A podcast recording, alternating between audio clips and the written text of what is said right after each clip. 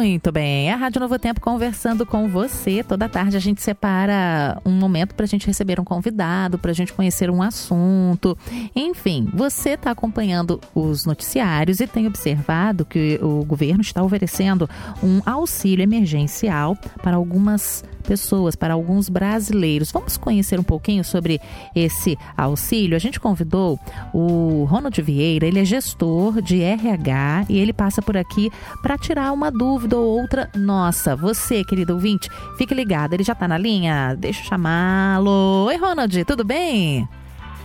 Olá, Rose, tudo bem? Mais uma vez é um prazer estar aqui participando deste programa que tem nesse bloco a intenção de uh, esclarecer algumas dúvidas né, para o nosso ouvinte aí que eventualmente é, precise de algum esclarecimento. É sempre um prazer estar aqui com você. Alegria nossa, você já participou diversas vezes com a gente, seja sempre bem-vindo. E a gente tem acompanhado essa questão do auxílio emergencial. O que, que é o auxílio emergencial? O nome já ajuda a gente, mas explica melhor. Pois é, Rose. Ah, todos nós estamos enfrentando aí essa nova realidade, né? Em todo mundo aí, os países têm enfrentado essa questão aí do Covid-19, do coronavírus, como é comumente chamado, né? Uhum. E todos os governos têm tomado algumas iniciativas para ajudar a população, para é, aquecer a economia, uhum. para tentar minimizar os impactos que esse tipo de crise de saúde traz na economia uhum. né, e na sociedade. Então, o governo brasileiro, entre, dentre várias medidas, ele instituiu aí o, o, esse auxílio emergencial. Então, o Ministério da Economia, que hoje é, é, é responsável por cuidar das finanças do governo federal, eles montaram todo um plano uhum. de é, contenção de, do, dos impactos negativos da crise. Sim. E esse auxílio emergencial ele veio para ajudar esses, uh, essa parcela da população que é menos favorecida ou que sofre um pouco mais o impacto dessa crise econômica, essa crise de saúde. Uh, e esse auxílio emergencial ele vem ajudar essas pessoas justamente Sim. nesse momento de maior impacto, né? Para que elas possam ali manter ali é, é, é, as condições de alimentar a sua família. Sim. Então, essa foi a intenção, essa é a origem desse auxílio emergencial, né? Então, esse é basicamente aí o contexto do auxílio emergencial. Então é importante a gente entender que não são todos os brasileiros que vão receber esse auxílio. Tem um grupo específico, né? Grupos específicos.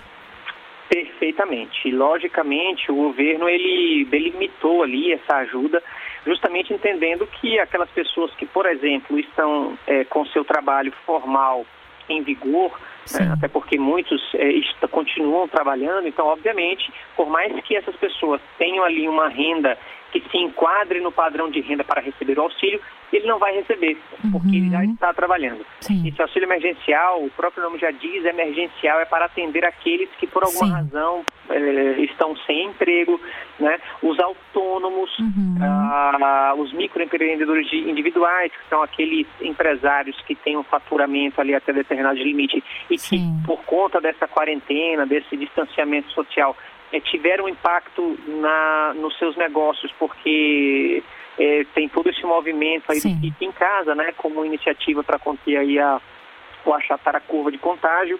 Então, é, é esse grupo, trabalhadores informais, Sim. microempreendedores individuais, os autônomos e os desempregados.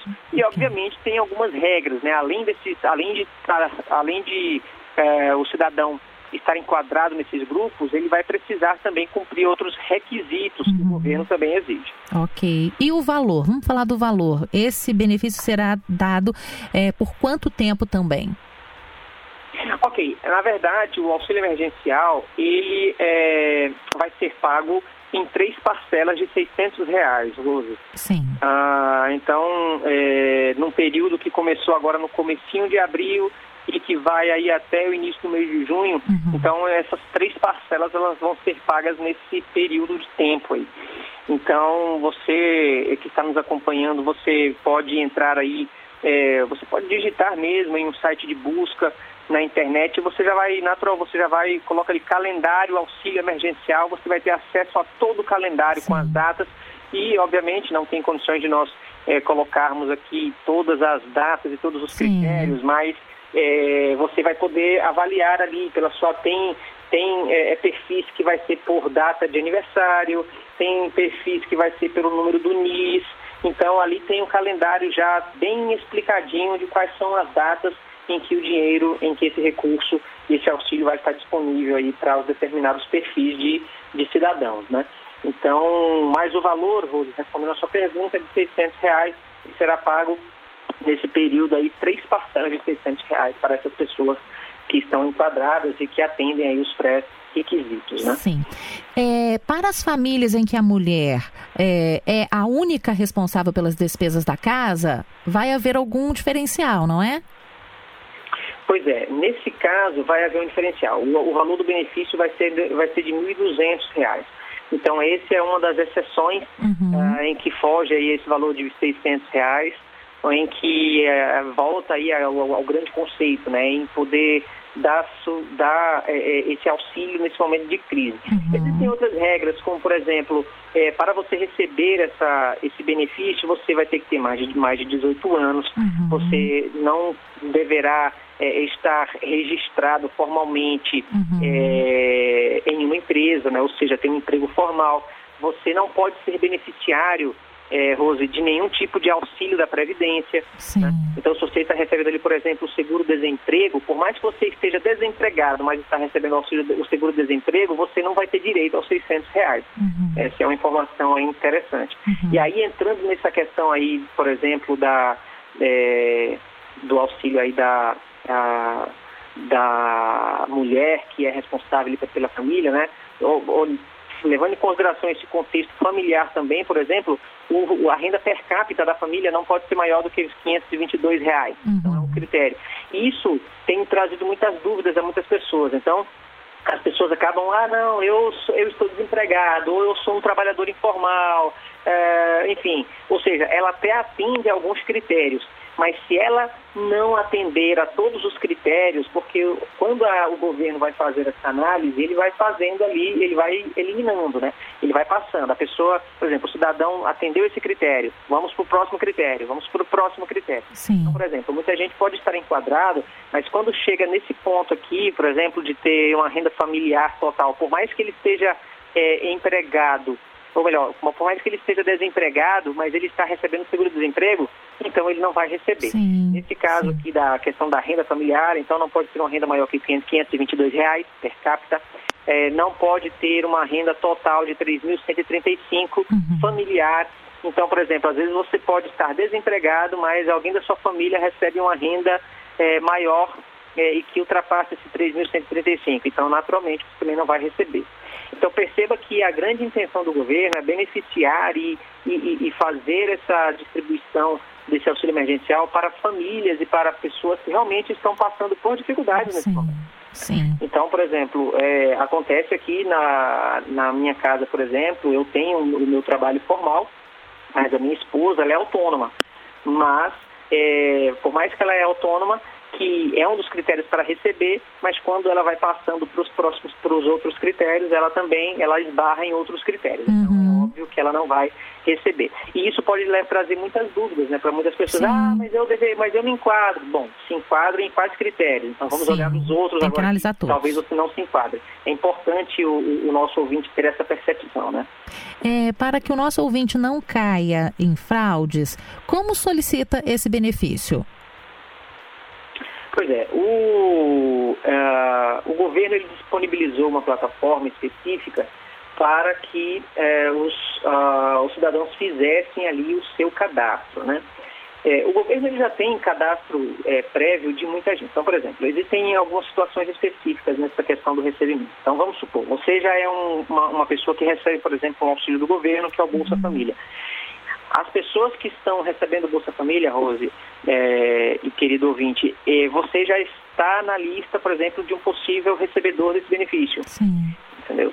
Já será então, automático. Então, esse seu cadastro já está na base de dados da, uhum. do, do governo federal e ele vai fazer a avaliação desses critérios, todos esses critérios aqui. Então, você tendo benefício, o Bolsa você já vai, você já vai automaticamente Sim. ser elegível ali para receber o valor. Tá? Então, da mesma forma que você recebia o Bolsa Família, você vai receber também esse valor se você for, ele, se você for elegível. Ou é, o que for mais vantajoso, né? Porque, vamos supor, existem famílias que recebem um valor maior do que 600 reais em Bolsa Família. Então, uhum. essa família não recebe. Né? Então, mas aqueles que recebem, por exemplo, um valor menor do que 600 reais, eles, eles esses vão, esses irão receber. Uhum. Então, esse é o ponto. Então, existem muitos detalhes que às vezes as pessoas acabam não recebendo a informação completa. Uhum. Então, tem que avaliar direitinho cada critério e tal. Então, voltando à sua pergunta da questão do... do de como solicitar, né? Então, Para receber, precisa ser feito esse cadastro. Né? Se você já tem o cadastro no Cadúnico, você já vai ser elegível ali, eh, ele já vai, você já vai automaticamente passar por todo o filtro de critérios. Né? É, e aí você vai fazer esse cadastro e vai aguardar a análise. Uhum. Aguardando a análise é, que o governo federal vai fazer ali dos seus dados, ele vai fa fazer você passar por todos esses critérios, e alguns deles foram os que nós comentamos aqui agora. Então ele vai mandar uma mensagem, ele vai devolver, ele vai fazer um feedback ali, dizendo se você é elegível ou não a receber o aplicativo. E aí podem ter várias situações, né? Podem, podemos ter ali algumas informações erradas, algumas informações é, divergentes. E aí esse feedback que o governo vai dar, ele vai mencionar o que, que está pendente, o que, que está faltando e tal.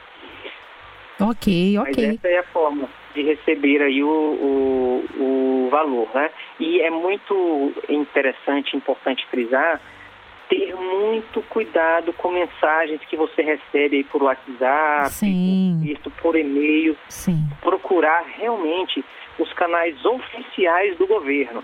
Né? Para que você não acabe colocando seus dados, exponha seus dados em uma plataforma falsa e você acaba é, é, tendo aí muitos transtornos por isso, né? Porque é, é bem provável que tenhamos muitas pessoas que vão se aproveitar desse momento para poder enviar mensagens falsas para muitas pessoas. Então vale muito é, a pena ter muito critério, muito cuidado ao clicar aí em alguma mensagem. Então, então procure as plataformas oficiais do governo. Ok. Gente, a gente vai ter um papo com Ronald Vieira, gestor de RH, sobre o auxílio emergencial do governo federal. Ronald, muito obrigada. Bom trabalho aí, restinho de trabalho para você, tá? Obrigado, Rose. Grande abraço para vocês. Até a próxima. Tchau, tchau.